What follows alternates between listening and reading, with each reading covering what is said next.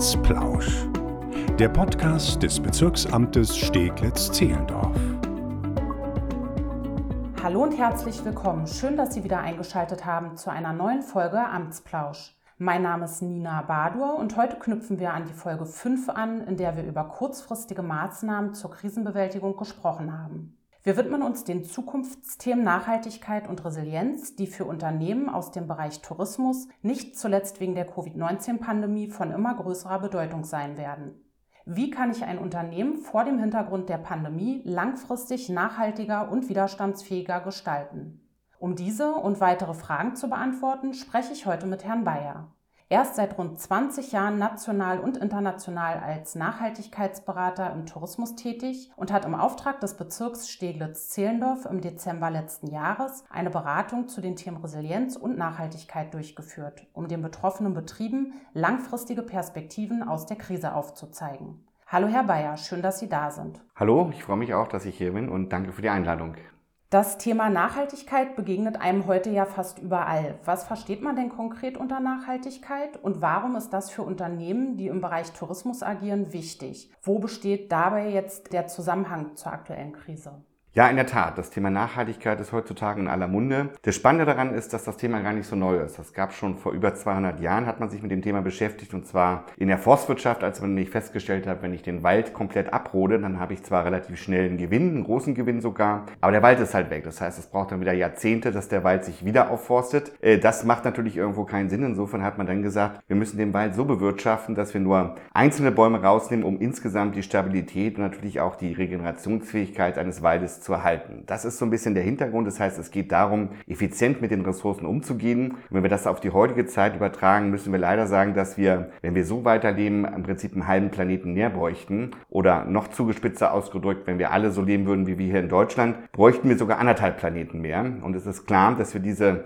halben bzw. den anderthalb Planeten nicht haben. Insofern müssen wir gucken, wie können wir ressourceneffizienter leben. Und das gilt für uns als Verbraucherinnen und Verbraucher, das gilt für die Politik und das gilt aber natürlich auch für Unternehmen. Das heißt kurzum, es geht um die Frage, wie können wir als Unternehmerinnen und Unternehmer unserer ökologischen, aber auch unserer sozialen Verantwortung besser gerecht werden. Und das, denke ich, betrifft besonders den Tourismus, weil ich denke, es gibt kaum eine Branche, die so sehr auf intakte Natur und Kultur angewiesen ist wie, wie, wie diese Branche. Insofern müssen wir überlegen, wie wir da ja in Zukunft besser ähm, mit diesen Themen umgehen. Und Sie sprachen noch an, was hat das mit der aktuellen Krise zu tun? Ich denke, an dieser Krise sieht man eben sehr gut, ähm, wie hart es einen treffen kann. Insofern müssen wir halt schauen, gerade beim Thema Ressourcenschutz oder auch beim Thema Klimawandel, dem sind wir ja nicht ausgeliefert. Wir können proaktiv etwas tun, wir können Präventionsmaßnahmen angreifen, wir können uns anwandeln, äh, anpassen und von daher denke ich, äh, ist das eigentlich sozusagen die Botschaft für die Zukunft, nicht abzuwarten, sondern proaktiv zu handeln, denn für den Klimawandel, das steht fest, äh, wird es keinen Impfstoff geben. Sie haben gerade gesagt, proaktiv handeln. Können Sie uns denn hier ein paar Tipps geben, beziehungsweise den Unternehmen, was können die denn äh, konkret tun, um nachhaltiger zu werden? Ja, ich denke, Unternehmen haben eine ganze Menge Möglichkeiten. Schauen wir doch mal in die, in die Gastronomie. Äh, da fängt es beispielsweise damit an, dass man stärker auf saisonale Produkte setzt, dass man stärker regional erzeugte Produkte anbietet, dass man auch äh, stärker auf das Bedürfnis der Kunden an, nach vegetarischen und veganen Gerichten Rücksicht nimmt, äh, vielleicht auch äh, mehr Bioprodukte und fair gehandelte Produkte anbietet, dass man beim Einkauf darauf achtet, dass man möglichst äh, Fleisch aus artgerechter Haltung bezieht, dass man auch bei den Portionsgrößen schaut, dass man wenig Abfall produziert oder halt den Gästen Gästen die Möglichkeit gibt, äh, in Resteboxen sozusagen ihr Essen mitzunehmen. Aber auch darüber hinaus, denke ich, kann man viel tun, beispielsweise wenn es um das Thema ähm, Wassersparen oder Energiesparen geht oder auch wenn es um Reinigungsmittel geht, dass die möglichst umweltverträglich sind. Und wenn wir nochmal kurz auf den sozialen Aspekt schauen, auch da kann man natürlich einiges tun, äh, nämlich indem man versucht, ja, möglichst faire Arbeitsbedingungen äh, zu schaffen das stärkt wiederum die Mitarbeitermotivation. Ähm, das wiederum führt zu besserer und höherer Servicequalität und damit am Ende auch zufriedenen Gästen. Was kann man da tun? Man kann zum Beispiel ähm, darauf achten, dass man eben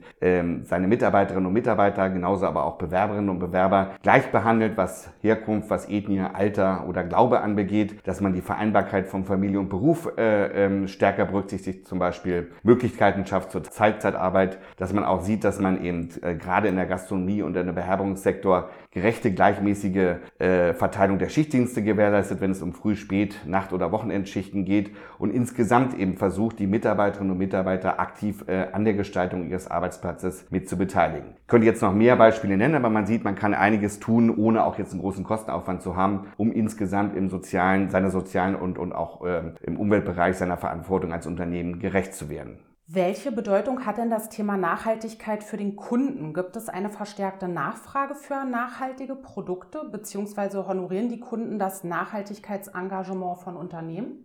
Ja, ich denke, die Frage kann man ganz klar mit Ja beantworten. Wir können ja mal ein bisschen uns umschauen, wenn wir mal beispielsweise die Lebensmittelbereiche anschauen. Ne? In den, wir haben immer mehr Bioläden in, in Steglitz-Zehlendorf und auch darüber hinaus. Äh, und auch selbst in den Discountern sieht man, dass es immer mehr Bioprodukte im Angebot gibt. Und das macht man ja nicht einfach so, sondern das macht man deshalb, weil eben die Kunden auch ähm, nach, nachfragen nach diesen Produkten. Wir sehen das auch in anderen Bereichen, wenn beispielsweise im, im Bereich ähm, Einkauf von Reinigungsmitteln oder auch, auch beim Einkauf von Kleidung, beim Einkauf von Elektrogeräten achten die Leute stärker auf Energieeffizienz.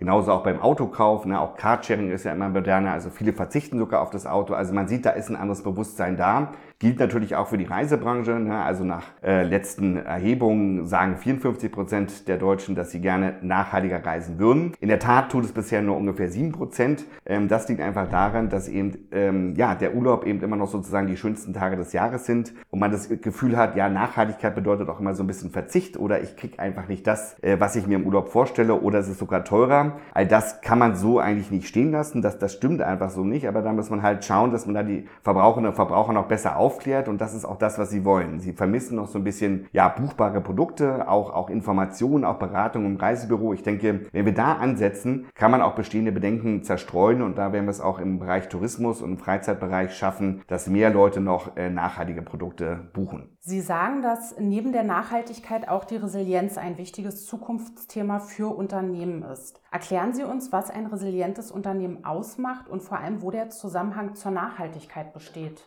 Ja, also Resilienz ist auch wieder etwas als schwieriges Wort. Versuchen wir das mal ein bisschen fassbarer zu machen.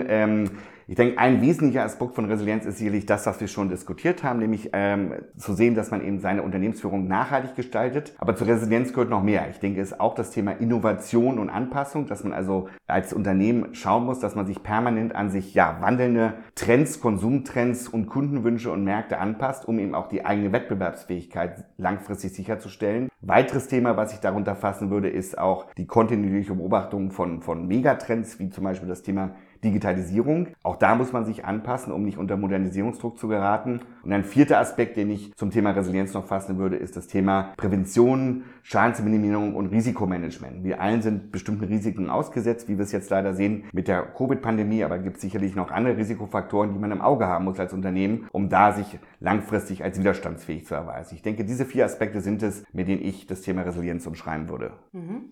Da würde ich dann gerne nochmal auf das Thema Megatrends zurückkommen. Welchen Einfluss haben diese denn auf Unternehmen?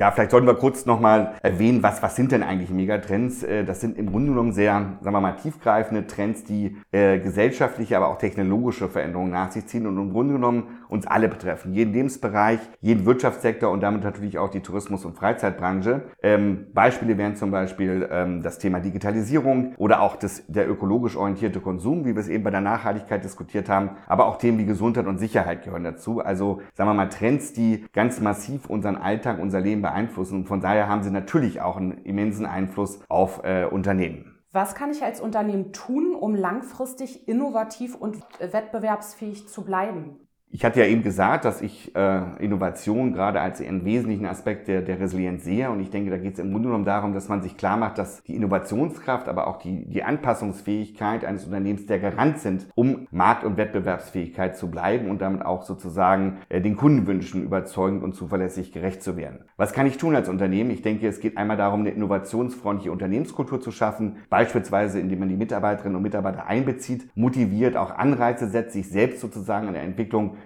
des Unternehmens äh, zu beteiligen. Natürlich auch sich mit der Vergangenheit und Gegenwart des einen Unternehmens auseinandersetzt, denn nur wenn man die versteht, kann man auch innovativ in die Zukunft planen. Man muss seine Zielgruppen identifizieren und, und, und kennen. Ne? Man muss die Kundengruppen kennen, die man ansprechen möchte. Man muss die Kundenwünsche auch ein Stück weit analysieren. Nur so kann ich dann auch ein kundengerechtes Angebot bereitstellen. Sicherlich auch den Blick ein bisschen auf die Trends und Megatrends, wie wir sie eben besprochen haben, berücksichtigen. Und am Ende, denke ich, geht es vor allem darum, ja, so eine Art Alleinstellungsmerkmal herauszuarbeiten. Also etwas zu produzieren oder anzubieten als Dienstleistung, womit man sich von anderen abhebt. Das bedeutet, man muss ein Stück weit kreativ sein. Das bedeutet auch, man braucht ein gewisses Mut zum Risiko. Aber ich kann aus eigener Erfahrung sagen, ich bin selbst Unternehmer. Es ist auch so ein bisschen Try and Error. Man muss einfach den Mut haben, Dinge auszuprobieren, dann nochmal nachjustieren und nicht glauben, man muss erst die perfekte Lösung haben, bevor man nach draußen geht. Ich denke, das sind so ein paar Hinweise, die ich geben würde, wenn es um das Thema Innovation geht. Also könnte man auch sagen, so ein bisschen mal Mut zum Scheitern vielleicht und dann aber wieder aufstehen und es wieder neu probieren. Absolut, absolut. Also ich neige selbst immer so ein bisschen zum Perfektionismus. Man will natürlich immer erst sozusagen das,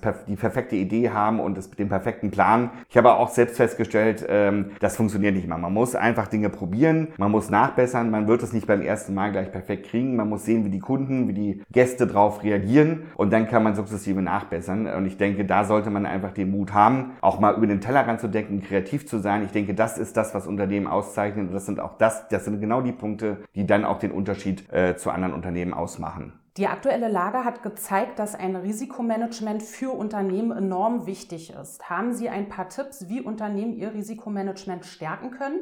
Ja, ich denke, Risikomanagement, wie schon gesagt, ist ein ganz wesentlicher Aspekt, äh, um auch resilient, also widerstandsfähiger zu werden. Und das lässt sich im, im Wesentlichen eigentlich dadurch erreichen, dass eben die Entwicklung des eigenen Unternehmens äh, analysiert wird, dass man Vorsichtsmaßnahmen ergreift, um eben möglichen Gefahren und Risiken proaktiv äh, zu begegnen. Wobei man eben sehr genau unterscheiden muss zwischen Gefahren und Risiken. Ne? Also eine Gefahr ist etwas, was potenziell schädlich sein kann. Und ich muss halt einschätzen, wie groß ist das Risiko, dass sozusagen diese Gefahr in irgendeiner Form mich in Mitleidenschaft zieht. Also nehmen wir ein ganz einfaches Beispiel. Wenn ein Haifisch im Meer äh, äh, schwimmt, dann ist das eine Gefahr, aber noch nicht ein unmittelbares Risiko. Wenn ich aber ins Wasser steige und sozusagen mit den Haien schwimme, dann ist natürlich ein Risiko da. Das muss ich als Unternehmen einschätzen. Das ist auch das, was man unter Risikomanagement versteht. Das heißt, ich muss mögliche Risiken für mein Unternehmen identifizieren. Ich muss sie auch ein Stück weit bewerten. Ich muss also einschätzen können, ähm, wie groß ist die Wahrscheinlichkeit, dass dieses Risiko eintritt, welchen Schaden könnte es verursachen. Wenn ich mir dessen bewusst bin, eben zu schauen, wie kann ich mögliche Risiken ja, minimieren oder sogar verhindern. Äh, und das Ganze muss ich dann natürlich dann auch ständig überwachen. Also es geht um ein proaktives Risikomanagement, in dem ich Risiken von vornherein einschätze einschätze und sehe, dass ich eben ähm, die Gefahren und Risiken ähm, so weit minimiere für mein Unternehmen, wie es möglich ist. Dann kommen wir jetzt zur letzten Frage. Was möchten Sie speziell unseren Unternehmen im Bezirk Steglitz-Zehlendorf mit auf den Weg geben?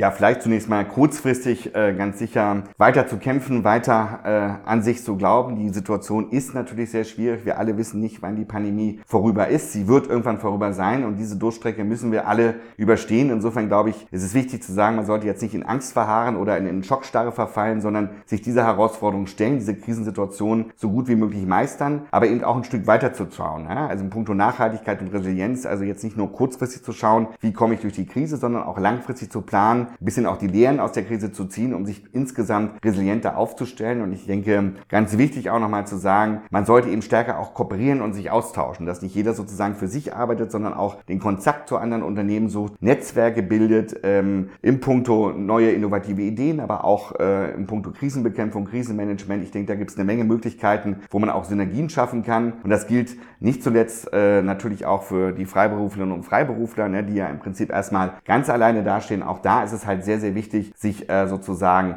resilient aufzustellen, möglich zu sehen, wo ist meine Nische als Freiberufler, um sich von anderen abzugrenzen, auch stark in Netzwerken zu arbeiten, äh, weil man da natürlich noch äh, sich besser absichern kann für die Zukunft, ähm, um auch wirklich langfristig sozusagen ja, äh, sich am Markt zu halten, genauso wie es bei Unternehmen auch der Fall sein sollte. Vielen Dank, Herr Bayer. Ich danke Ihnen auch. Wenn Sie weitere Fragen, Anregungen oder Themenwünsche haben, dann melden Sie sich gerne per E-Mail an presse.ba-sz.berlin.de. Nutzen wir gemeinsam die Krise als Chance. In diesem Sinne, vielen Dank fürs Zuhören und bis zum nächsten Mal.